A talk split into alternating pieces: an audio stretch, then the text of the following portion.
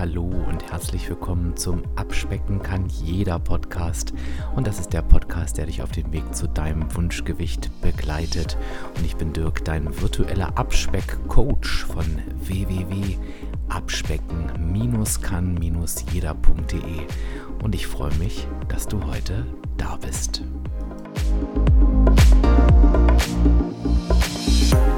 Abnehmen fängt im Kopf an, beziehungsweise hat es viel mit dem Kopf zu tun. Das wissen wir ja schon, die wir uns jetzt hier länger mit dem Thema beschäftigen. Und ich dachte mir, heute gucken wir uns nicht nur wie sonst die typischen Abnehmen-Kopfblockaden an, sondern wir gucken mal aus professioneller psychologischer Sicht darauf. Also ein ganz, ganz toller Luxus und ich freue mich über meinen heutigen Gast. Ich habe nämlich heute eine waschechte Psychologin zu Gast und die Franka Cirutti, wie sie heißt, ist nicht nur Psychologin, sondern hat auch einen eigenen eigenen Podcast, der Psychologie to go heißt. Und das ist gleich mal eine ganz, ganz große Empfehlung an dich, liebe Hörerinnen, lieber Hörer, weil ich bin mir sicher, wenn du meinen Podcast hörst, dann wirst du auch Frankas Podcast lieben. Also den auf jeden Fall mal direkt abonnieren und reinhören. Und ich freue mich, dass, dass ich jetzt meine Fragen gleich mal an eine extrem professionell ausgebildete Person stellen darf. Aber erstmal sage ich herzlich willkommen, Franka. Schön, dass du da bist. Super, vielen Dank, Dirk, für die Einladung. Ich freue mich, dass ich hier sein darf. Ja, es ist total interessant, mal das Thema Abnehmen wirklich aus, äh, aus psychologischer Sicht sich anzugucken, ähm, weil es ist ja schon so, dass ich, das sage ich auch immer in meinen Podcasts, wir haben eigentlich kein Wissensproblem. Das ist, finde ich, wenn ich so meinen Weg betrachte, im Gegensatz zu vor ein paar Jahren, da wussten wir echt wenig. Das ist jetzt anders in Zeiten des Internets und Google. Man weiß eigentlich, wie Abnehmen funktioniert. Wir haben aber irgendwie ein Umsetzungsproblem. Und da gucken wir so als Abnehmer auch ganz bewusst drauf und denken so, es ist eigentlich alles nur Kopf. Ich weiß, wie es geht, ich mache es aber nicht. Hast du für dich eine Erklärung, warum Abnehmen eigentlich so viel Kopfsache wirklich ist?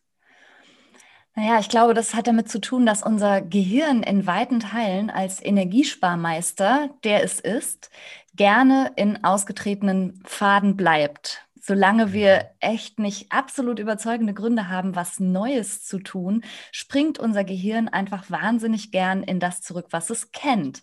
Und wenn man sich über die Dauer der Zeit vielleicht ein ungünstiges Essverhalten angeeignet hat oder vielleicht auch emotionales Essen oder etwas in der Art und das Gehirn kennt das und hat sich daran gewöhnt, dann ist das genauso schwer, da umzuschalten im Kopf, wie wenn man irgendeine x-beliebige neue Tätigkeit anfangen möchte oder plötzlich mit der linken Hand schreiben wollte.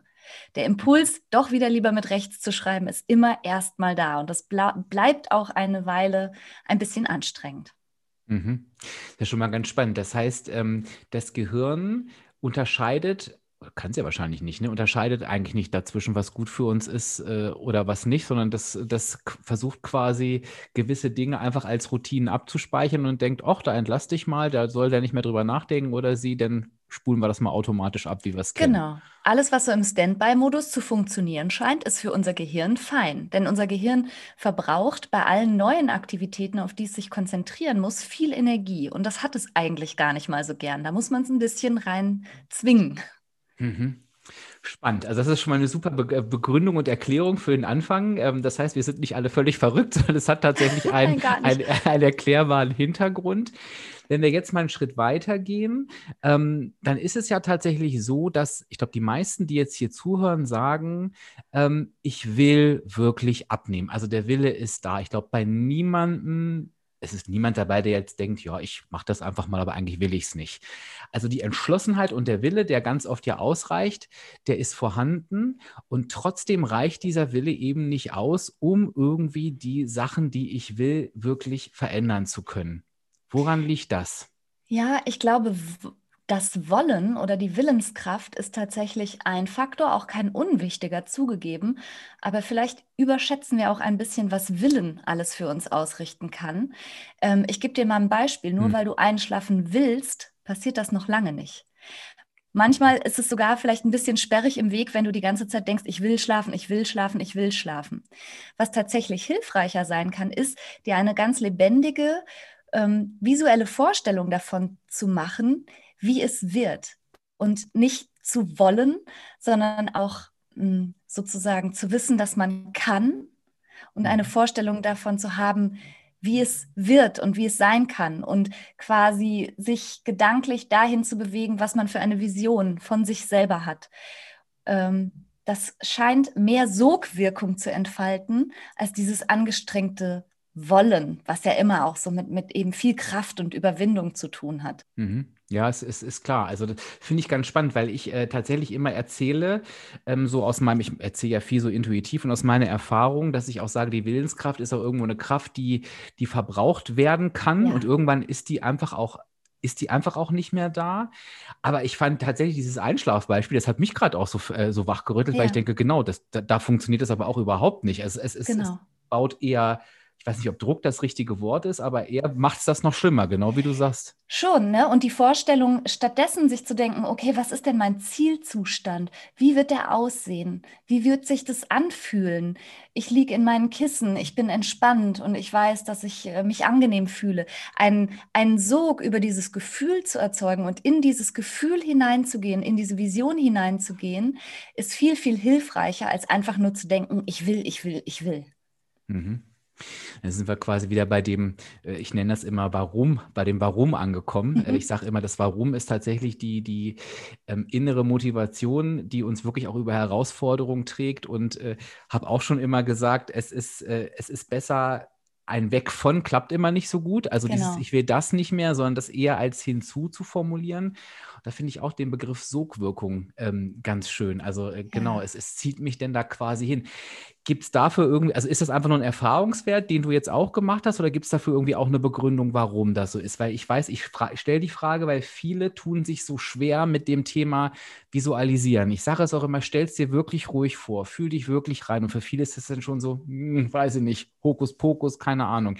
Gibt es dafür mhm. irgendwas Greifbares? Ja, also tatsächlich ist das wirklich weit von Hokuspokus entfernt, sondern mhm. man muss ganz klar sagen, dass unser Gehirn in Bildern denkt also auch unsere Träume zum Beispiel, wenn man das Gehirn einfach mal in Ruhe äh, nachts verarbeiten lässt, passiert das über Bilder. Das ist mhm. einfach die Sprache des Gehirns. Und wenn wir unser Gehirn über so besonders lebendige Tagträume, Visionen oder Fantasien wissen lassen, was wir möchten und wo es hingehen soll, entfaltet das tatsächlich eine sehr große Kraft. Und das ist überhaupt kein Hokuspokus. Mhm. Also es gibt ganz fantastische äh, Forschung von einer Forscherin, die ich sehr schätze, die heißt Elia Crum. Mhm. Und die hat äh, tolle Untersuchungen dazu gemacht, was es für uns bewirkt, wenn wir an etwas glauben und uns etwas vorstellen können, was das dann in der Realität mit uns macht.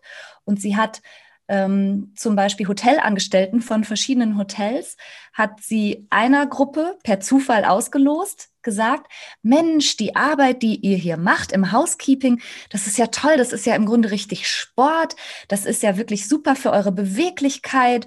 Und dann hat sie Poster aufgehangen über die gesundheitsförderlichen äh, Aspekte vom Housekeeping und was man da alles Positives für seinen Körper tut. Mhm. Und der Kontrollgruppe hat sie halt nichts dergleichen erzählt. Und diejenigen, die fortan geglaubt haben, dass ihre Arbeit gut für sie ist und gut für ihren Körper ist, hatten nach sechs Wochen zum Beispiel signifikant abgenommen. Und die Frauen fühlten sich zufriedener in ihrem Beruf und hatten das Gefühl, richtig was Gutes für sich getan zu haben, während die anderen ihre Einstellung zu ihrer Arbeit, aber auch nicht ihre, ihr Gewicht und auch nicht ihre Fitness verändert hatten. Und die einzige Intervention war ja sozusagen die Vorstellung und der Glaube darüber, was ich hier gerade mache. Also das ist schon was, was allein und ausschließlich im Kopf passiert, denn die reale Tätigkeit hat sich nicht verändert. Aber mhm. das Glauben darüber. Und diese Idee von, hey, was ich hier tue, ist gut, was ich hier mache, ist sportlich. Äh, meine Arbeit ist ein gesundheitlicher Benefit und allein das hat schon ganz viel verändert. Das finde ich super spannend. Ja, super spannend. Wie ist denn da deine Theorie dazu? Oder vielleicht, äh, was heißt Theorie? Vielleicht gibt es ja auch ähm, äh, ähm, wirklich eine Praxis, eine, eine, Erklärung dafür. Glaubst du, dass, weil in, in meiner Welt würde ich jetzt sagen, wir nehmen ja ab, wenn wir in der negativen Energiebilanz sind. Das heißt, wir verbrennen mehr Energie, als wir zu uns nehmen. Das ist, also ja, es gibt ja eine, eine das biologische. Ist biologisch so. Ja. ja. das ist biologisch ja. so. Das hieße jetzt für mich in meiner Welt, dass ähm, quasi die, diese, diese Bilder, die die sich vorgestellt haben, über, über genau dieses, ne, ich tue mir etwas Gutes, dass sich das auch unbewusst unbewusst aufs Verhalten ausgewirkt hat? Ist das quasi die, die Konsequenz davon, dass die besser abgenommen Tja. haben? Also die Alia Crum, ja, du, du gehst jetzt so äh, in Richtung, na, wenn die sich vorstellen, die machen Sport, dann machen die vielleicht auch was anders. Dann machen die vielleicht bestimmte Bewegungen kraftvoller oder mit mehr Energie oder mit mehr Muskelanspannung. Und das habe ich auch gedacht. Aber die Alia Crum geht noch darüber hinaus.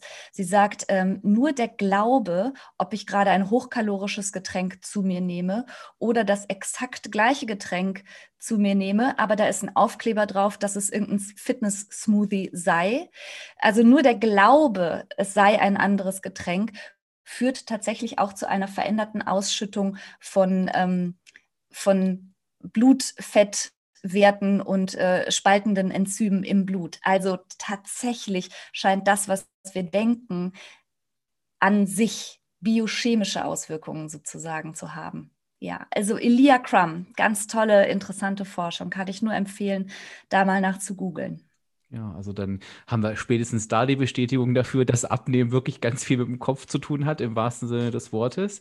Ja. Und ich nehme mir nochmal das Bild mit, ähm, das fand ich auch super schön. Das war ein tolles Beispiel dafür, dass das Gehirn die Sprache der Bilder einfach, einfach besser versteht oder dass das die ja. Sprache ist, als wenn wir da mit Sätzen und Worten arbeiten. Das fand und ich auch nochmal schön. Genau, und es ist einfach was anderes als dieses, also wenn, wenn Menschen versuchen, sich zu motivieren, dann nutzen die häufig wie wir es gelernt haben, die Sprache und auch so innere Kommandos, sowas wie reiß dich zusammen oder ähm, mhm. ähm, also man versucht sich so, so verbal zu disziplinieren und ähm, manche Menschen sprechen dann auch so ganz ähm, ja, ruppig mit sich selbst mhm. äh, und halten sich da irgendwie an der Kandare und das alles mit so inneren Kommandos. Tatsächlich versteht unser Gehirn einfach wesentlich besser, wo wir hinwollen, wenn wir ihm ein Bild dazu geben. Eine, eine, ja, eine Vision, die unseren inneren Kompass dahin ausrichtet. Mhm. Also nochmal unterstrichen, das Visualisieren ist wirklich eine sehr, sehr kraftvolle Geschichte. Also von daher, ja. liebe Hörerinnen, lieber Hörer, wirklich dieses Warum wirklich vorstellen, dir vorstellen, wo du hin möchtest, was das Ziel ist, wie du dich fühlst, vielleicht auch wie du aussiehst, also was dein individuelles Warum ausmacht, ähm, das hat einen unheimlichen Einfluss und äh, ähm, wie soll ich sagen, immer am, am liebsten äh, vor dem Einschlafen oder nach dem Aufstehen direkt, da kann man sich die Zeit nehmen und ich glaube, das macht unheimlich viel. Spannend, sehr, sehr cool. Mhm. Franka, wenn wir jetzt nochmal zurückgehen an diese ungeliebten Gewohnheiten, die sich das äh, Gehirn antrainiert hat. Und ich möchte jetzt anfangen, mir diese Dinge wieder abzutrainieren. Dann haben wir jetzt vorhin schon ähm, sowas wie Essen aus Langeweile. Ne? Oder mhm. ich, äh, ich greife irgendwie mal eben zur Schokolade, was ja manchmal wirklich wie ferngesteuert passiert. Ich glaube, das haben wir jetzt auch können wir gut nachvollziehen. Da haben wir vorhin gesagt, wir sind nicht verrückt, sondern es ist einfach vielleicht auch eine Gewohnheit. Ja. Jetzt möchte ich mir das wieder abtrainieren und habe verstanden, allein durch dieses so, jetzt lass das mal, wird es nicht funktionieren. Kann man das, gibt es dafür Techniken, gibt es da eine gute Herangehensweise, wie ich solche Dinge umprogrammieren kann? Naja, also zum, zumindest würde ich schon mal versuchen, ich bin Verhaltenstherapeutin, das heißt, ich arbeite ja nicht nur kognitiv und mit Imagination, sondern tatsächlich auch ziemlich real am Verhalten. Ich würde gucken, äh, mir die neuen Routinen, die ich mir stattdessen aneignen möchte, möglichst leicht zu machen. Also ich sage immer, just do it äh, würde ich nicht übersetzen mit mach es einfach, sondern mit mach es einfach. Also zum Beispiel, wenn du dir abgewöhnen möchtest, ähm, aus Langeweile zur Schokolade zu greifen, dann sieh zu, dass wenn du Schokolade im, im Haus hast, die aber nicht so ganz verfügbar ist, sondern dass du vielleicht eine Treppe laufen müsstest dahin und auf dem Weg dahin hast du dann dir schon, äh, hast du schon die Gelegenheit, das nicht wie ferngesteuert zu tun, sondern da sind eben zehn Treppenstufen und in der Zeit könntest du darüber nachdenken, warte, was mache ich hier gerade? Will ich das wirklich? Ähm, praktischer wäre, wenn du etwas griffbereit für diese Langeweile-Naschereien hättest, was zum Beispiel nicht so hochkalorisch ist wie die Schokolade. Also da so ein bisschen sich auf die Schliche zu kommen, wann greife ich zu welchen Nahrungsmitteln und wie kann ich das irgendwie substituieren und mir das neue Verhalten leichter machen und das alte dafür ein bisschen schwerer. Mhm. Spannend. Das, Wir das, nennen das Reaktionsverhinderung ja. oder ja. eben äh, letztlich auch Verhaltenskontrolle. Ja. Aber ich finde auch wirklich Reaktionsverhinderung passt da super gut, weil so habe ich mich früher ja. auch tatsächlich gefühlt. Ähm, es ist wirklich so, wie ich reagiere auf etwas und ja, genau, also mir da diesen Weg zu erschweren und äh, des neuen Verhaltens zu erleichtern, das ist, das ist ein schönes Bild, was man auch wirklich gut umsetzen kann. Also bin ich mir sehr, sehr sicher. Also gerade dieses, ja, dein Beispiel mit den Süßigkeiten, die weiter wegzupacken, das überlege ich mir dann tatsächlich schon. Gerade vor allen Dingen, wenn die Alternative deutlich dichter dran ist. Am Arbeitsplatz ist das ja manchmal so ein Problem auch. Ne? Da hat man sich das, äh, das so aus Gewohnheit schon schön so in Reichweite gestellt und da einfach mal die Sachen wegzustellen. Stell die in die Küche. Dann hast du zumindest schon mal einen Weg zu bewältigen. Die Automatismen einfach so ein bisschen aufzulösen, ist, glaube ich, der erste Weg. Mhm. Jetzt haben wir ja bei, diesen, ähm, bei diesem ganzen Thema Essen aus Gewohnheit haben wir ja einmal diese Sachen wie, wie Langeweile, sage ich jetzt mal, vielleicht auch Belohnung, weiß ich gar nicht, ob das nicht auch schon so in die andere Richtung geht, die man vielleicht eher sachlicher greifen kann. Ähm, oh, ich merke, ich esse aus Langeweile. Ähm, aber es gibt ja auch so dieses wirklich emotionale Essen. Ähm, mhm. äh, ich esse aus Freude, ich esse aus, aus Trauer ganz, ganz oft. Ne? Mhm. Ähm, wenn ich mich diesem Thema jetzt annehmen möchte, das werde ich ganz, ganz viel gefragt. Äh, ich esse immer aus, das ist das Einzige, was mir denn zu helfen scheint. Ähm, wenn ich traurig bin und dann geht es mir halt kurz gut, danach geht es mir natürlich wieder deutlich schlechter, weil ich eigentlich merke, ich habe gar nichts verändert. Ich habe habe mich nur noch mehr bestraft, ja. weil ich ne, ähm, ja quasi jetzt noch mein Gewicht, äh, ähm, also mein, meine, meine, meinen Abnehmweg boykottiert habe. So. Wie kann ich mich denn diesem Thema so ein bisschen nähern, diesen Emotionen?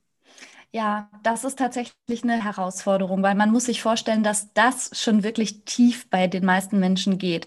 Wenn wir gelernt haben, dass das Wetter schön wird, wenn wir aufessen oder dass es unhöflich ist, äh, etwas auf dem Teller liegen zu lassen. Ähm, oder dass, wenn man verärgert oder traurig oder gelangweilt ist, Essen eben darauf eine Antwort sei, dann ist es im Grunde eine wie falsch gelernte Bedürfnisbefriedigung. Also du hast ein Bedürfnis, aber die Antwort, die du äh, als Kind vielleicht schon darauf bekommen hast, war halt jeweils Essen. Und das heißt, das ist gekoppelt. Und da, wo du vielleicht Trost gebraucht hättest, hat Essen gegriffen. Da, wo du eine Motivation und einen Zuspruch gebraucht hättest, hat Essen gegriffen. Und da, ne, also es ist im Grunde so wie falsch gelernt. Und sich das erstmal ganz klar bewusst zu machen, dass auf Langeweile, warum sollte Essen darauf eine angemessene Antwort sein? Das ist eben einfach falsch gelernt. Und das braucht ein bisschen Zeit und Training und auch wirklich immer wieder da ganz ehrlich mit sich selber zu sein, so stopp, was brauche ich jetzt wirklich? muss ich mir immer wieder die gleiche falsche Antwort auf die Frage geben, die ich eigentlich habe. Ich bin traurig, da, da hilft Essen nicht. Mhm. Oder ich bin gelangweilt. Das überbrückt jetzt das Essen für einen kurzen Moment, aber es ist eine falsche Antwort. Letztlich ein bisschen kennst du diese Kinderspiele, wo, wo ähm, eine Form vorgegeben ist, so mhm. eine Dreiecksform und eine Kreisform und so. Letztlich ist das so, als würdest du immer wieder die falsche das falsche Dings ins Förmchen pressen und du weißt, dass es da nicht hingehört. Mhm. Ja. Und das heißt, dieses, äh, ähm, dieses gute Gefühl, was wir ja eigentlich auch nur kurz haben, wenn wir mal ganz ehrlich sind, ja. das ist denn quasi, ist das auch eine Gewohnheit, weil es eben die gelernte Antwort ist, dass es sich erst kurz richtig anfühlt, weil das macht es ja auch oft ja. so schwierig, ne? Ja, einerseits, das ist einerseits gelernt, andererseits ist es natürlich auch so, dass äh, durch Essen, also der, der Essen an sich, ähm, äh, schüttet Tryptophan aus. Und Tryptophan wiederum ist ein Baustein von Serotonin. Also man muss auch ganz ehrlich sagen, Essen macht glücklich. Das ist nicht mhm. nur so ein Eindruck, sondern ähm, es, es, stellt einen, ähm, einen Baustein zur Verfügung, der dann für Serotonin verbaut wird, was wir ja so als Glückshormon kennen. Mhm. Und das ist ein bisschen tricky. Ne? Also erstens ist es falsch gelernt und zweitens macht es unseren Körper tatsächlich für einen Moment lang zufrieden. Und da rauszugehen und diesen kurzfristigen Frust auszuhalten, also dem eben nicht stattzugeben und nicht immer wieder in diese gleiche, ähm, ja, verhängnisvolle Falle zu tappen von kurzfristig fühlt es sich ein Moment ganz gut an, aber schon eigentlich direkt später, mittelfristig und langfristig, ja, zieht man mhm. sich eher noch mehr runter damit. Dann kommt die Selbstabwertung manchmal bis hin zu Selbsthass mhm. und man gerät immer wieder in diese gleiche Kaskade. Mhm. Genau, weil das ist natürlich, und darauf, das ist ja, das war denn bei mir zum Beispiel früher so, darauf folgt dann wieder die Reaktion des Essens. Und dann ist man in so einem richtigen Teufelskreis. Richtig, das drin, ist der ne? Teufelskreis, exakt mhm. das.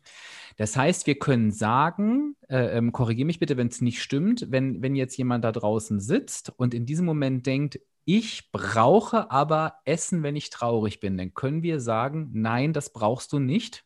Ja. Sehr gut. Weil Essen keine Antwort auf Traurigkeit ist. Also man kann sich ja mal selber fragen, wenn man ein, ähm, ein, ein kleines Kind hat und es ist einem völlig klar, dass das Kind gerade traurig ist. Einfach traurig, weil ein Spielzeug weg ist oder irgendwas verloren oder das Kind hat sich verirrt. Würdest du diesem Kind jetzt was zu essen geben und denken, das ist eine angemessene Antwort? Ja, ja da klingt es gleich viel logischer, ne? Ja. ja. Mhm. Also das finde ich auch eine ganz, ganz wichtige Erkenntnis bei dem Thema emotionalem Essen. Du hast es auch ein, zwei Mal schon gesagt, sich dieses bewusst machen. Ich glaube, ja. das gehört da auf jeden Fall wirklich hin. Und der erste Schritt zu sagen, Essen ist eben nicht die Lösung, finde ich auch falsch gelernt, finde ich super. Ne? Das erklärt ein bisschen was, warum ich das tue. Mhm. Äh, diesen kurz, kurzen Moment des, des Glücklichmachens, der aber definitiv vorbeigeht. Und dann bei der Langeweile fand ich das auch noch ein bisschen einfacher. Wenn wir jetzt nochmal die Trauer nehmen, ähm, passt es natürlich auch zu sagen, okay, was möchte ich eigentlich sein? Fröhlich, glücklich, ne? vielleicht brauche ich Trost. Was kann mir dieses Gefühl geben? Das kann ich mir auch noch gut vorstellen. Und wenn wir da jetzt nochmal den Transfer schaffen zu, was du vorhin gesagt hast, ähm, diesen Weg auch möglichst leicht zu machen. Ähm, was bedeutet das in dieser Situation? Wenn du traurig bist, dann würde es dir vielleicht wesentlich besser helfen und übrigens auch gegen dieses Gefühl von Craving, dieses Ich muss jetzt was essen. Mhm. Du würdest zum Telefon greifen und jemanden anrufen. Vielleicht würde es dir helfen, du würdest dir ein Netzwerk etablieren von Leuten, die dich darin unterstützen möchten, dein Essverhalten zu verändern und dass du dir wieder so eine kleine Notfalltelefonkette einrichtest und sagst, ich muss jetzt mit jemandem sprechen. Ich bin traurig und hilf mir bitte über diesen Moment hinweg, weil ich nicht essen möchte, sondern stattdessen was anderes tun. Und zwischenmenschlicher Kontakt ist das, was man braucht, wenn man traurig ist. Mhm. Und, und ja, genau, finde ich ein tolles Beispiel. Und die, die, Hürde, die halte ich natürlich dadurch gering, weil ich schon mal mir gar nicht überlegen muss, oh Gott, was erzähle ich der Person jetzt? Warum sage ich da eigentlich, dass ich anrufe? Sondern ich habe es vorher quasi besprochen und ich kann ja. direkt sagen, es ist wieder soweit, ne? ich brauche jetzt genau Unterstützung. Genau und, und dann habe ich gar nicht dieses, dieses Nachdenken, sondern kann quasi direkt äh, ins Handeln kommen. Ne? Genau. Und das ist ja letztlich auch das, was bei, also ich bin Gruppenpsychotherapeutin von Beruf, was, mhm. was eben in, in Gruppen, wo man sich mit Gleichgesinnten austauscht, die dann auch genau wissen, wie es einem gerade geht und wo man gerade steht, das kann unglaublich hilfreich sein, wenn man da einfach Verbündete hat oder einen Sparringspartner sozusagen, den man dann anrufen kann und ohne lange Erklärung, weil der weiß, dass der dir gerade über ganz schwere 20 Minuten hinweg helfen muss, in denen du dieses Craving hast und diese diesen unaushaltbaren Drang, jetzt aber was essen zu wollen. Das ist ja schwer, da durchzugehen. Mhm. Würde ich tatsächlich mal als kleinen Aufruf starten ähm, äh, an die Zuhörerinnen und Zuhörer, ähm, weil klar, es werden sich mit Sicherheit Menschen, gerade die jetzt zuhören, zusammenfinden, die das gleiche Problem teilen und dass man da einfach mal sagt, und da ist halt eben Social Media so gut wie es oft ist. Und klar hat man da auch Kontakt, aber das ersetzt den persönlichen Kontakt in dem Fall nicht. Also euch da auch gerne zu vernetzen und euch da vielleicht zu finden, ähm, das kann dann unheimlich helfen bei diesem Thema. Super. Also schreibt da gerne in die Kommentare, wenn ihr dazu bereit seid. Schreibt euch gegenseitig an auf Instagram ähm, und dann habt ihr quasi schon die Leute, die euch helfen. Es ist auch diese Hürde recht schnell. Ich habe eine Frage, die ist jetzt äh, ein bisschen ohne Überleitung, ehrlich gesagt, aber die beschäftigt mich wirklich schon lange, weil ich immer, ich habe das Thema erkannt, aber ich habe da, dafür nie eine Begründung gefunden. Oha, und du denkst, ich finde die jetzt. Ich, da, genau, darauf, darauf, okay. hoffe ich, darauf wow. hoffe ich jetzt einfach, dass du sagst, mein Gott, Dirk, jetzt bisschen mehr Druck. gefragt. genau. Es ist so, dass ich beobachte, bei mir selber und eigentlich auch bei allen, die abnehmen wollen, dass wir da ein extremes Schwarz-Weiß-Denken an den Tag legen, was alles andere als logisch logisch ist. Ich gebe dir mal ein Beispiel. Wir nehmen uns irgendwie vor, also wir, wir, wir lassen jetzt mal völlig außen vor, ob das ein sinnvoller Vorsatz ist. Da ne? könnten wir noch zwei Stunden diskutieren. Aber ich darf keine Süßigkeiten essen. Ist so ein Klassiker. Mhm. Warum? Klar, Süßigkeiten haben viele Kalorien und so weiter. Und das ist immer das, was man gern verbannt. Wir bewerten das jetzt mal nicht. Dann ist es abends so, dass ich, ich nehme mal Werbung ohne Auftrag, Schokobon. Ich nehme mal ein extremes Beispiel. Jetzt esse ich ein Schokobon. Ja, ich weiß, was passiert. Genau, genau, jetzt könnte ich ja theoretisch sagen, gut, also ich habe dieses Schokobon gegessen, mhm. ist jetzt nicht schlimm, ist aber nicht so. In der realen Abnehmwelt, jetzt habe ich das gebrochen. Jetzt ist auch egal. Jetzt ist alles egal und dann ja. rein. Und wir wissen, es ist nicht egal. Wir, wir ärgern uns hinterher und machen es wieder so. Woran in aller Herrgottsnamen liegt das?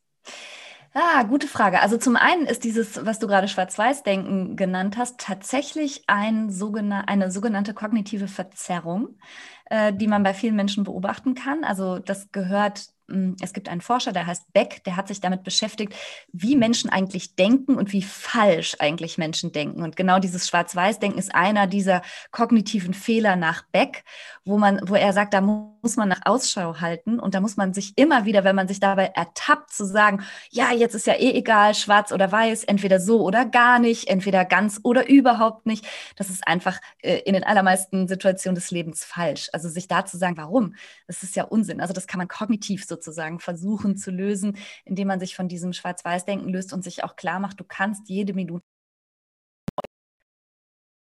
ist gut und dann lässt du es halt wieder. Also ich weiß, dass ganz viele Menschen aber da so wie selbstgemachte Regeln im Kopf haben, so, ja, ich esse dann jetzt so bis, bis nachmittags nichts und dann, also mhm. irgendwie, und wenn sie dann gegen dieses eigene komplizierte Regelwerk verstoßen, das sie sich ja aber eigentlich selber ausgedacht haben, dann erlaubt das aber gleichzeitig ja auch, das über Bord zu werfen. Und mhm. da habe ich manchmal den Verdacht, das ist eine ganz ausgefuchste Selbstsabotagestrategie, mhm. dass man sich so ein kompliziertes Regelwerk schafft. Und das ist ja manchmal dann auch noch verknüpft mit, ich muss so und so lange Sport machen und dann will ich gleichzeitig noch so und so viele Schritte gehen. Und wenn nur eins davon nicht klappt, ist es immer auch so ein bisschen gern herangezogen zu sagen, nee, dann ist jetzt auch egal. Mhm.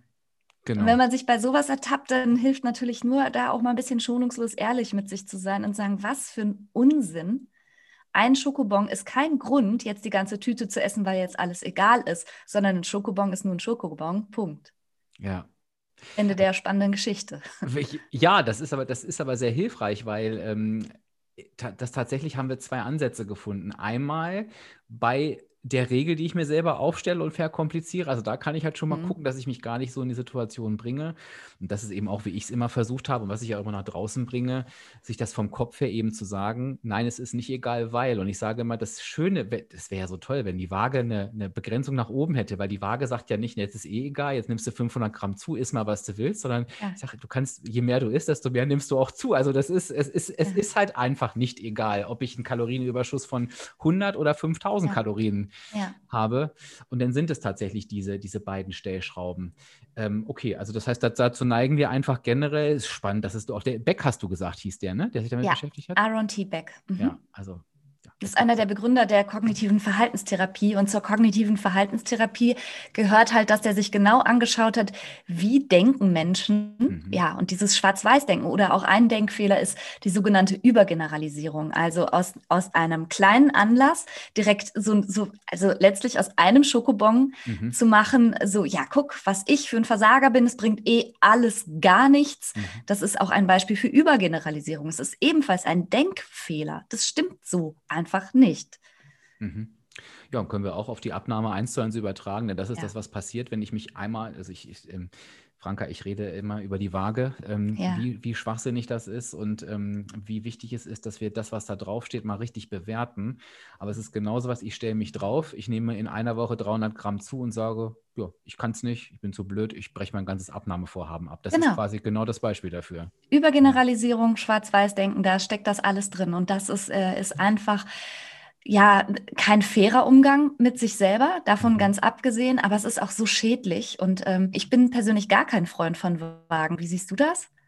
Ja, also ähm, das, äh, das ist so eine, es ist eine Spaltung. Also ja. auf der einen Seite ist natürlich das Ziel, Gewicht zu verlieren. Und ja. du brauchst, wenn du auf deinem Abnehmenweg bist, gerne eine Bestätigung, dass es der richtige Weg ist. Aber bei, mhm. der, bei der, ich sage immer, die Waage kann eine Sache, sie kann dir anzeigen, ob du ähm, in der negativen Energiebilanz warst. Und das kann sie auch nur auf einen längeren Zeitraum, weil allein ja. die Wasserhaushaltsschwankungen, tägliches Wiegen ist völlig absurd. Wöchentlich, genau. ne, wöchentlich ist okay. Es ist tatsächlich eins der schwierigsten Themen ähm, beim Abnehmen, diese, diese, diese gesunde Verbindung zur Waage hinzukriegen. Also das, ja. das ist äh, wirklich ein super spannendes Thema. Ja. ja. Wir kamen vom Schwarz-Weiß-Denken ähm, und also nochmal zusammengefasst, ich finde es eigentlich ganz spannend, weil ich habe mir immer die Frage gestellt, Frank, das habe ich auch schon ganz oft gesagt, warum denken wir beim Abnehmen irgendwie so schräg und anders als in vielen anderen Lebenssituationen? Meine Erkenntnis ist gerade, du erklärst ja eigentlich, dass das relativ das, also es sind normale Verhaltensweisen, du hast dafür auch Worte gefunden, aber die scheinen sich tatsächlich äh, beim Abnehmen auch irgendwie alle wiederzufinden. Das scheint eher das Problem zu sein. Also dieses, wie hast du es genannt, Übergeneralisieren, ja, glaube ich. Ja. Und auch dieses Schwarz-Weiß-Denken, das scheint da einfach nur sehr viel Anwendung finden zu können, obwohl genau. es eigentlich klassische äh, Verhaltensweisen sind, die wir auch ja, in anderen so Situationen spannend. Das bespreche ich, das bespreche spreche ich ja mit allen meinen Patienten, mhm. nicht nur, äh, wenn es ums Abnehmen geht oder, äh, oder ähm, irgendwelche äh, Verhaltenssüchte, Glücksspiel oder so. Ja, also Schwarz-Weiß-Denken ist was, was ganz viele Menschen haben und was sich aber immer negativ auswirkt, mhm. weil es uns die Welt einfach nur so oder exakt im Gegenteil sehen lässt. Und das ist immer ein Fehler, egal über welches Thema wir sprechen. Mhm.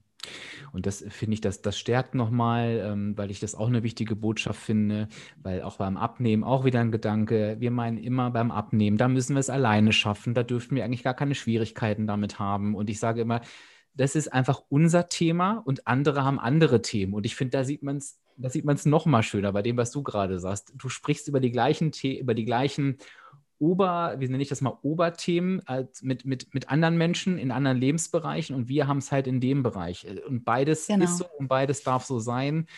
Ähm, ja, fand ich auch nochmal einen schönen Beleg einfach, einfach dafür.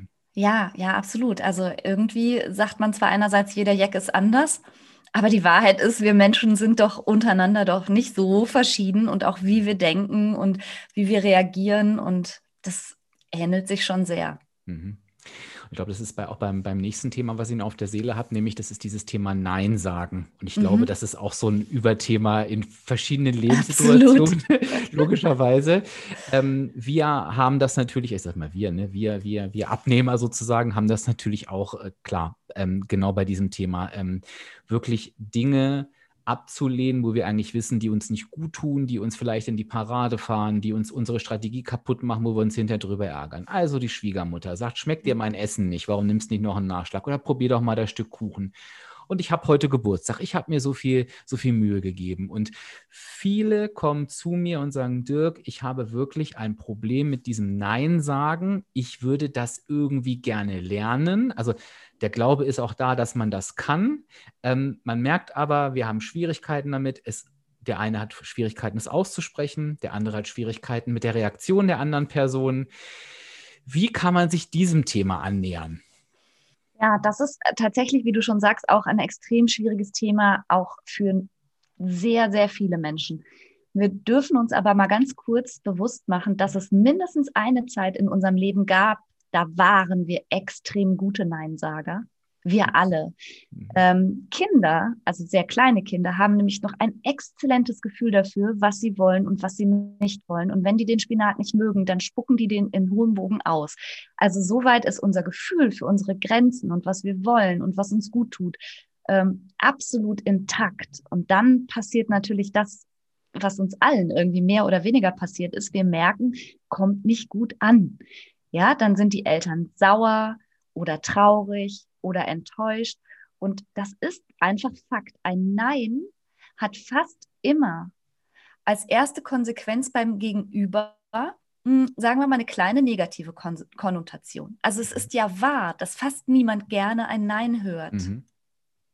Das sollte uns aber trotzdem nicht hindern, äh, unser, ja, wie soll ich sagen, unser Wohlbefinden, unsere körperliche Integrität, unsere Gesundheit und all das dann demnach äh, zu vernachlässigen und das dem den anderen Leuten zu überlassen, ob die dann jetzt traurig oder enttäuscht oder sauer sind und uns deshalb alles reinzuziehen. Also ob wir jetzt über Essen sprechen oder über jegliche andere Situation, wo wir eigentlich Nein sagen müssten.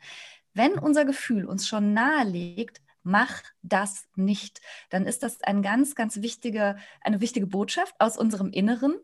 Und wir, wir führen die aber nicht aus, weil wir den anderen schonen wollen. Das heißt, wir, wir fügen uns etwas zu, mhm. um dem anderen die Traurigkeit, die Enttäuschung oder den Zorn zu ersparen. Und da, da greift wieder das Thema Kurzfristigkeit und Langfristigkeit. Kurzfristig habe ich also ihm die Traurigkeit erspart, aber mir selber was zugefügt. Langfristig leide ich aber dann darunter. Ähm, und das ist ein bisschen verkehrte Welt, denn in deinem Leben bist ja du die Hauptperson. Und es hat auch nichts mit Egoismus zu tun. Ähm, und es macht dich auch nicht zu einem unfreundlichen, äh, kalten Menschen, wenn du das ein bisschen ernster nimmst, was diese, dieses kurzfristige, sagen wir mal, dem Nein ausweichen dafür langfristig dir zufügt. Mhm. Zumal auch da ja gilt, wenn du da die Leute mit einbeziehst und auch die, die Schwiegermutter, die so gerne kocht und auch äh, die Tante Emmy, die Geburtstag hat. Ein bisschen, vielleicht hinkt der Vergleich, aber meinen Patienten, die ähm, zum Beispiel ein Problem haben mit missbräuchlichem Alkoholkonsum, auch die ermuntere ich einfach möglichst transparent damit umzugehen, weil dann sind Leute auch gewillt, einen total zu unterstützen, wenn man sagt, ey, bitte hilf mir doch lieber und bring mich nicht immer in die Verlegenheit, immer wieder neu Nein zu sagen, was mir im Moment noch schwer fällt. Unterstütz mich doch lieber da drin. Mhm. Da kann man es sich ja auch ein bisschen leichter machen dadurch. Aber Nein sagen zu üben, ist echt eine Herausforderung, aber auch unglaublich wichtig. Da höre ich also raus, man kann es lernen. Das ist ja schon mal eine gute ja. Nachricht aus deiner Erfahrung, oder? ja, ja, ja, absolut. Ja. Im kleinen Anfang und dann mal die Reaktion abchecken. Meistens ist die Reaktion ja nicht so schlimm, wie man befürchtet mhm. hatte. Ja, also ein Nein hört tatsächlich niemand gern. Ja, auch nicht die Fleischerei-Fachverkäuferin, wenn die fragt, darf es etwas mehr sein. Das wären so die kleinen Situationen, wo man schon mal üben kann, zu sagen, nein, danke, wirklich, es reicht so. Auch die hat so ein kleines wenn die ein Nein mhm. hört. Ne? Aber mhm. ist das wirklich schlimm? Natürlich nicht, die wird einfach weiterarbeiten. Nach, die wird nach, einfach nach einer Schrecksekunde. Ja. ja genau. Ja. Und man kann ja auch mal schauen, wie man selber reagiert, wenn man ein Nein-Danke hört. Ist man da tödlich beleidigt? Kann man demjenigen das niemals verzeihen? Wird man die Nacht nicht gut schlafen? Mhm. Also, das sind auch immer so überzogene Erwartungen, was das Nein jetzt dann wirklich auslöst. Ja, und ich glaube auch ein Stück weit, wenn ich mich da mal so reinfühle, ähm, wenn wir ein Problem mit dem Nein haben selber, ist das ja auch oft, weil wir in das Nein was rein interpretieren, ja. weil der andere vielleicht gar nicht sagt, was der Grund ist. Also ich, gut, das wär, ich bin jetzt ein blödes Beispiel, weil natürlich hätte ich dafür Verständnis, aber ich bin der Meinung, wenn mir eine Person das Nein erklärt und ich das für mich genau. nachvollziehen kann, dann macht, dann ist das auch schon wieder eine andere Situation, als wenn jemand sagt, nee, will ich nicht. Und ich dann denke, warum nicht? Finde die mich jetzt doof oder ist mein Kuchen doof oder, oder, ne? Also ich glaube, da auch Transparenz zu schaffen beim Gegenüber, das ist genau das, was ja, du absolut. sagst. Ne? Das hilft mhm. beiden Seiten dann vielleicht auch einfach tatsächlich. Ja, richtig. Genau so ist es. Ich habe bei dir etwas gefunden, äh, äh, Franka, und zwar, ich würde jetzt wieder in meinen Worten das wählen, dass es bestimmt nicht richtig ist. Äh, so ein, es war so eine Art Nein-Sagen-Guide, würde ich sagen. Also ich habe mir das ja. so runterladen können. Ja. Ähm, das gibt es auf deiner Website, glaube ich, ne? Ja, richtig. Also, weil tatsächlich Nein sagen so ein riesen, riesen Thema ist für so viele meiner Patienten in so verschiedenen Situationen, habe ich tatsächlich mal eine Checkliste zusammengestellt. Ähm, meine besten Tipps, wie man Nein sagen üben kann. Und äh, ja, das ist der Vorläufer übrigens für ein Buch. Ich, ich möchte tatsächlich ein Buch zum Nein sagen schreiben, weil ich es unfassbar wichtig finde. Ja, mega. Und die kann man sich auf meiner Seite anschauen, diese Checkliste oder downloaden. Ja, sehr cool. Verlinke ich auf jeden Fall in den Shownotes. Also für alle, die ja. das interessiert, und ich weiß, dass es für viele ein Thema ist, kommt ihr auch noch kostenlos ran. Packe ich euch auf jeden Fall als Link mit rein. Fand ich sehr, sehr gut gelungen. Jetzt hast du schon gesagt, sich an die erste Stelle zu stellen oder sich ja. als, äh, als sich wichtig zu nehmen. Ich will jetzt keine Themen vermixen, aber ähm, da steht ja bei dem Thema auch ähm, äh, Selbstliebe beispielsweise. Viele sagen, oh, ich tue mich mit Selbstliebe so schwer, weil ähm, irgendwie habe ich das Gefühl, ich bin dann egoistisch. Oder auch dieses Gefühl, sich immer selber hinten anstellen zu müssen, wenn mhm. Partner, Familie, Freunde, Kinder irgendwie nicht mitziehen. Und das führt bei ganz, ganz, ich habe schon so viele traurige Frauen gesehen, die gesagt haben, ich kann mich da nicht durchsetzen, ich esse dann den Schrott mit und das, deshalb bin ich nicht erfolgreich, sind todtraurig. Gibt es irgendeinen Gedanken aus deiner Erfahrung, der dabei hilft, ähm, mich selber an die erste Stelle stellen zu können und das auch gut zu finden und nicht immer so dieses ungute Gefühl zu haben dabei. Also das ist auf jeden Fall ein Prozess und was auch dabei hilfreich sein kann, ist wiederum der Blick ganz, ganz weit zurück. Also du kommst nicht zur Welt und denkst, du musst dir das jetzt hier irgendwie verdienen, du musst dich anpassen, du bist hier äh, die Dritte in der Reihe, sondern man kommt relativ intakt erstmal auf die Welt und hat ein gutes Selbstbewusstsein, hat ein gutes Gefühl für sich selber und nimmt auch diese Position. Äh, Hallo, da bin ich und ich bin wichtig und ich will auch was, ich brauche auch was. Wir sind ja am Anfang unserer, unserer Biografie zu 100 Prozent davon abhängig, dass andere uns versorgen. Und wir sind wichtig und wir nehmen das auch an. Und wir, wir, wir finden uns selber und auch unsere zentrale Position, unsere, unser Mittelpunkt da sein, total in Ordnung. Und es ist wirklich schlimm, wie sehr im Rahmen ihrer Biografie und Lerngeschichte viele Menschen das verlieren oder richtig aberzogen bekommen. Und da mal hinzuschauen, wann habe ich das Gefühl dafür verloren, dass ich in meinem Leben die Hauptperson bin. Mhm. Wer hat mir beigebracht, dass allein dieser Gedanke egoistisch sei und was Schlechtes ist? Denn das ist er nicht. Man selber ist die einzige Person, mit der man den Rest seines Lebens verbringen wird. Die einzige. Mhm. Man ist allein gekommen und man geht auch allein in letzter Konsequenz. Und wenn man sich um sich selbst nicht kümmert, wer soll es denn sonst tun? Mhm. Das hat nichts mit Egoismus zu tun. Egoismus hat so eine negative Konnotation, sondern das ist Selbstbewusstsein und das ist auch Selbstliebe. Und daran arbeite ich mit meinen Patienten ganz viel, weil es so, so zentral ist. Mhm. Ja, absolut. Ich weiß, dass äh, das ist jetzt wäre jetzt wahrscheinlich viel zu pauschal, logischerweise, weil jede Situation eine andere ist. Aber wenn jetzt jemand bei dir säße und sagen würde, ähm, mir ist das Thema Abnehmen so wichtig, aber mein Mann will das Essen nicht essen, meine Kinder mögen nichts und ähm, ich kriege das einfach nicht auf die Reihe. Wohin würdest du diese Person, in welche Richtung würdest du sie führen wollen? Ach, also Dirk, das trifft jetzt bei mir so einen Punkt. Ich bin, äh, sagen wir mal, relativ ähm, radikal feministisch erzogen worden von mhm. einer finnischen Mutter. Sowas, diese, diese äh, klassische Frauenrolle, die dein Beispiel jetzt so impliziert, äh, da gehe ich schon innerlich immer direkt auf die Barrikaden, weil ich mhm. denke, so ein Kerl, der meine Ziele so torpediert, mhm, da würde ich mal mhm. direkt am Grundsätzlichen anfangen. Ja. Ähm, ja, also das ist, das ist zugegeben sehr, sehr schwer, wenn man niemanden hat, so im direkten Umfeld, der einen da unterstützt. Und dennoch kenne ich halt Beispiele von Menschen, die, die es geschafft haben, für sich selbst da einzustehen und sich auch selber, ja, wie soll ich sagen, so mit den eigenen Bedürfnissen auch in den Mittelpunkt zu stellen und wahrzunehmen, dass sie es dann halt schaffen zu sagen, okay, dann macht ihr das, wie ihr meint, ihr seid für euch verantwortlich und ich bin für mich verantwortlich. Das ist nicht so, wie wir vielfach erzogen wurden, das ist mir bewusst.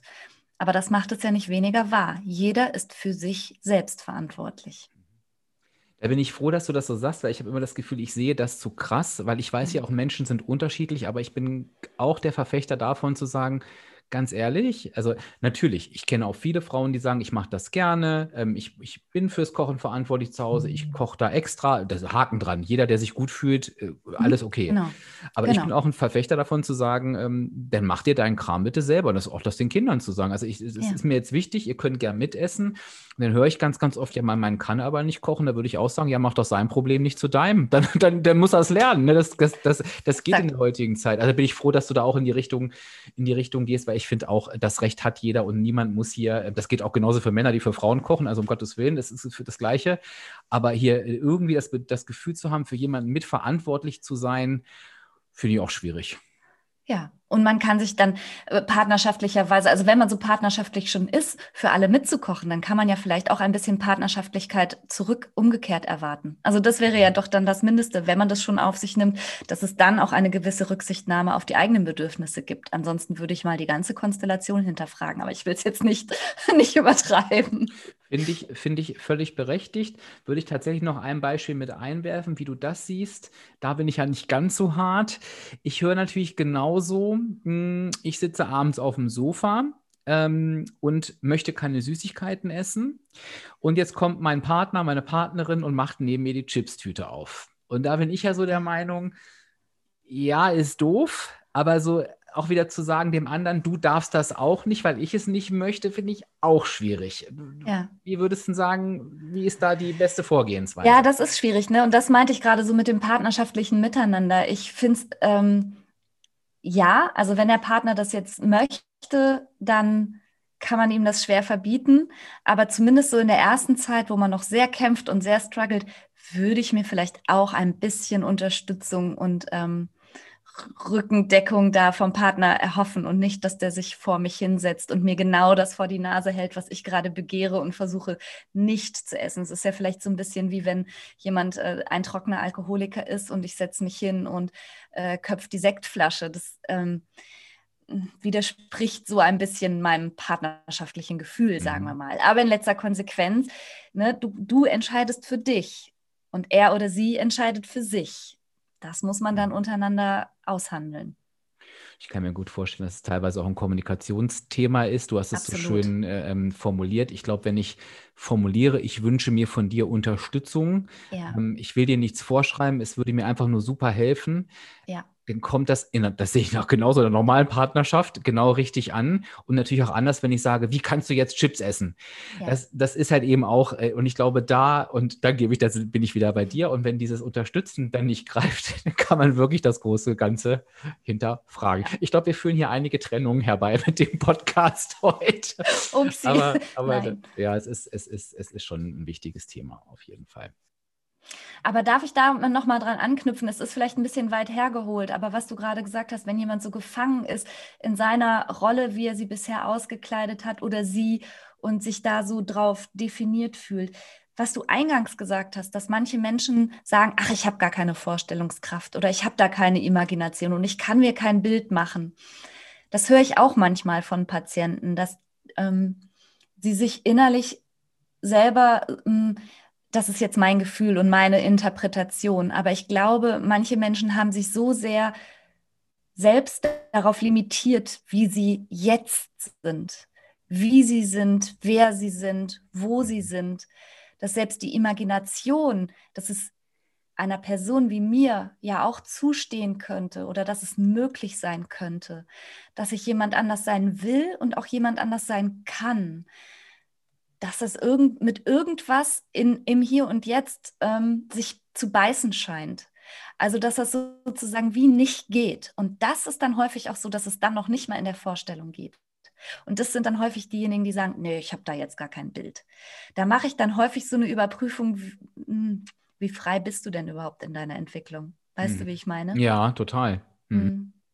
Ist auch, nochmal, ist auch nochmal ein guter Punkt. Das kann auch wirklich helfen, da so ein ja. bisschen. Mhm. Und da ist nämlich mit reinem Wollen nichts, nichts ausgerichtet, wenn man im Kopf noch nicht mal frei genug ist zu dürfen. Mhm. Ja, das ist ein schöner Satz. Ja. Sich das überhaupt mal zu erlauben. Ja, absolut. Mhm. Kann man, weiß nicht, ob man es so eins zu eins aufs Abnehmen übertragen kann mit dem Dürfen, aber dieser Gedanke, das höre ich ja auch ganz oft, also positiv formuliert dann, ich möchte jetzt auch einmal die Schlanke sein. Das ist für viele, ich war es nie, aber ich möchte es mhm. einmal sein. Ähm, ja, vielleicht ist sogar, ist das vielleicht auch so mit dem, auf jeden Fall dieses Nicht-Können, vielleicht ist da auch noch ein Dürfen mit drin. Ich weiß es gar nicht, was da im Kopf passiert, äh, ähm, äh, warum wir uns da so blockieren. Ne? Also Dürfen ist ganz, meiner Wahrnehmung nach, spielt Dürfen sogar häufig eine Rolle, wie als wäre dieses Leben als äh, schlanke, vermeintlich irgendwie ähm, ja, unbelastetere, beweglichere Person, wie als würde mir das nicht zustehen, als wäre das halt nicht ich. Mhm. Aber auch äh, habe ich gar nicht so selten gehört, dass gleichzeitig mit Schlanksein wiederum bestimmte negative Aspekte verknüpft sind. Zum Beispiel, dass schlanke Personen ähm, zerbrechlich sind oder nicht ihren Mann stehen können im Beruf oder irgendwie ähm, ungeschützter sind. Und diese Aspekte muss man vielleicht auch nochmal überdenken. Mhm. Ist wirklich alles in mir davon überzeugt, dass Schlanksein echt eine gute Sache ist? Mhm. Oder gibt es da Anteile, die sagen, nee, nee, nee, ich muss schon so eine bestimmte Statur haben. Das stellt ganz viel für mich sicher. Mhm. Also es hat auch mit dem Dürfen und dem Erlauben mhm. zu tun. Mhm. Es steht mir nicht zu, absolut. Ja. Ähm, das ist auch ein schöner Satz. Was hast du gerade zum Schluss gesagt? Das fand ich ganz gut. Ist es wirklich völlig in Ordnung, schlank zu sein? Ja, ob alle Anteile in dir das auch mitgehen oder ob es Anteile gibt, die diesem Schlanksein, was vermeintlich dein Ziel ist, in Wirklichkeit so ganz mhm. kritisch gegenüberstehen. Mhm. Super. Ja, finde ich auch eine ganz tolle. Äh, bitte macht das wirklich mal, wenn ihr zuhört. Stellt euch mal diese Frage, um da vielleicht so innere Widerstände auch mal wirklich nach, nach oben zu spülen, die uns vielleicht teilweise gar nicht so bewusst sind. Ja. Ja, sehr schön. Franka, eine, eine Abschlussfrage habe ich tatsächlich noch. Vielleicht habe ich auch noch zwei. ähm, das interessiert mich persönlich. Ähm, Es gibt ja so zwei, äh, also eigentlich gibt es eine Sichtweise nur, die, die wir immer hören. Und zwar, warum gibt es so viele Übergewichtige generell? Warum wird das immer mehr? Das wird mhm. ja immer gern auf die Lebensmittelindustrie geschoben, was ich auch glaube, wo wirklich viel dran ist. Denn es war ja noch ja. nie so schwierig, ähm, irgendwie Produkte zu erkennen, die, die uns gut tun und wie nicht. Also das, das, das ist ja so, das ist ja so eine Philosophie, also das ist ja Wahnsinn, was da, was, ja. was da gemacht wird. Gibt es aus deiner Sicht aber auch ich sage in Anführungsstrichen, psychologische Gründe dafür oder ist es wirklich nur die Lebensmittelindustrie? Also ja, sagen wir mal so, also es gibt definitiv ein wachsendes hyperkalorisches Angebot einerseits und andererseits ähm, körperliche Aktivität nimmt halt einfach rapide ab bei allen von uns. Also wir müssen um unsere ja Nahrung nicht mehr jagen oder kämpfen. Also quasi unserem wahnsinnigen Nahrungsmittelangebot steht ja gar keine angemessene körperliche Aktivität mehr gegenüber bei den meisten von uns. Also nicht im Alltag, im Beruf oder so. Da müssen wir schon dem Sport oder irgendwas besonders entgegensetzen. Ähm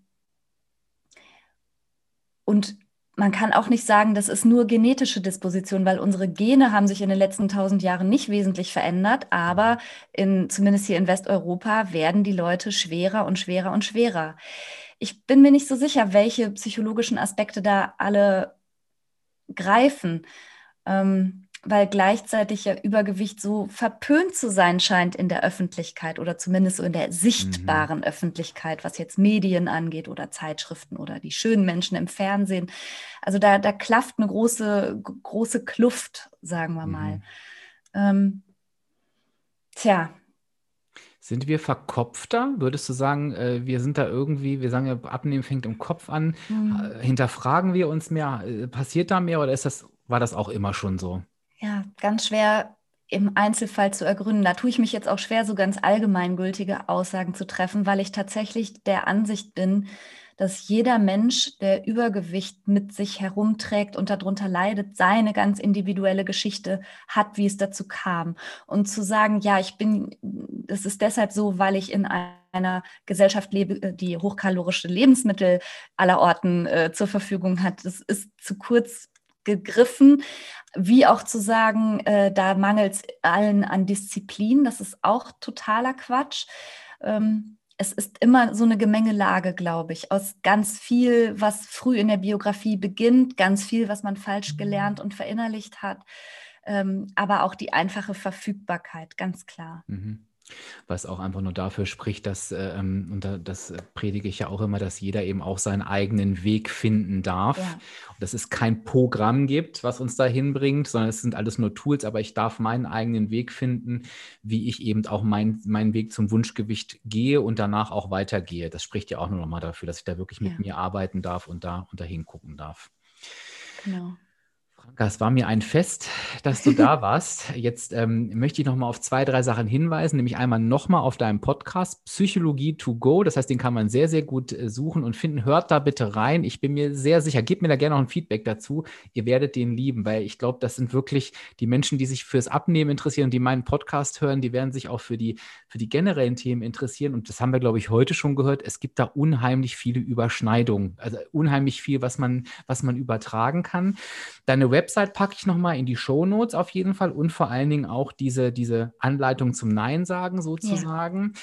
Du machst jetzt aber auch ja noch dieses, ne, Sisu nennst du das, glaube ich, ne? Ja, Sisu, genau. Mhm. Das finde ich nämlich auch spannend, weil für alle, die es noch nicht kennen, du bietest da wirklich, ich glaube, ich habe es an einem Samstag mal gesehen, quasi Online-Kurse an, so kenne ich es jetzt, wo man sich für ein bestimmtes Thema, was du auch vorher sagst, da kann man sich anmelden und kann sich damit beschäftigen. Kannst du das noch so ein bisschen mit, mit Leben füllen?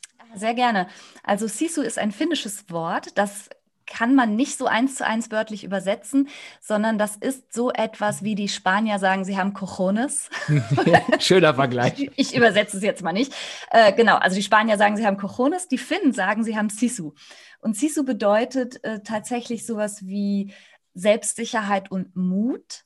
Mhm. aber auch so eine gewisse Durchsetzungsfähigkeit, mm, Motivation und Fokus, würde ich mal sagen, so eine Gemengelage daraus. Und jeweils ein Aspekt von Sisu und was es für mich bedeutet, ich bin gebürtige halbe Finnin, deshalb ist mir das Thema so nah, ähm, greife ich raus und mache einmal im Monat einen Sisu-Samstag zum Beispiel zum Thema Selbstwert stärken mhm. oder zum Thema selbstbewusste Körpersprache oder zum Thema Nein sagen hatten wir auch schon mhm. einen Sisu-Samstag. Das sind immer Sisu-Samstage einmal im Monat. Da kann man sich ähm, auf meiner Seite für anmelden. Toll. Ist für mich wirklich eine Herzensempfehlung, weil ähm, das wirklich hilft, wenn man guckt da bitte drauf, weil wenn, wenn ich bei mir merke, es ist ein Thema und das, das, das das werdet ihr sofort wissen, wenn ihr es lest. Das betrifft mich, dass man da wirklich nochmal reingeht und das stärkt.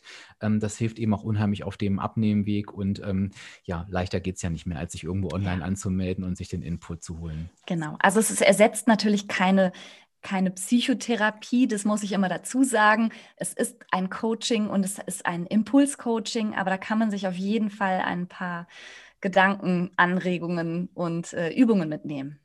Mega.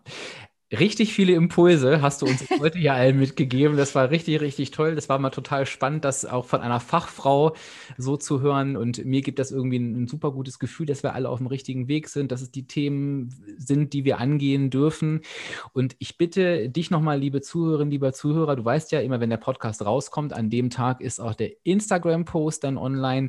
Und schreib doch bitte mal drunter, was hat dich am meisten angesprochen? Was wirst du als nächstes umsetzen? Das finde ich auch super spannend. Wo hast du gesagt, boah, als ich das gehört habe, da ist mir das und das klar geworden. Also da bitte, da bitte nicht zurückhalten, weil das ist das erste Mal, dass wir so eine Podcast-Episode hatten. Und ähm, ja, ich bin total gespannt auf die Resonanz und danke dir sehr, sehr, dass du da warst, Franka. Ja, ich danke für die Einladung. Es hat mir super viel Spaß gemacht, Dirk, und ich komme gern auch noch mal wieder. Oh, sehr gut, sehr gut. Das haben wir jetzt, das haben wir jetzt aufgenommen, Franka. Da freue ich mich.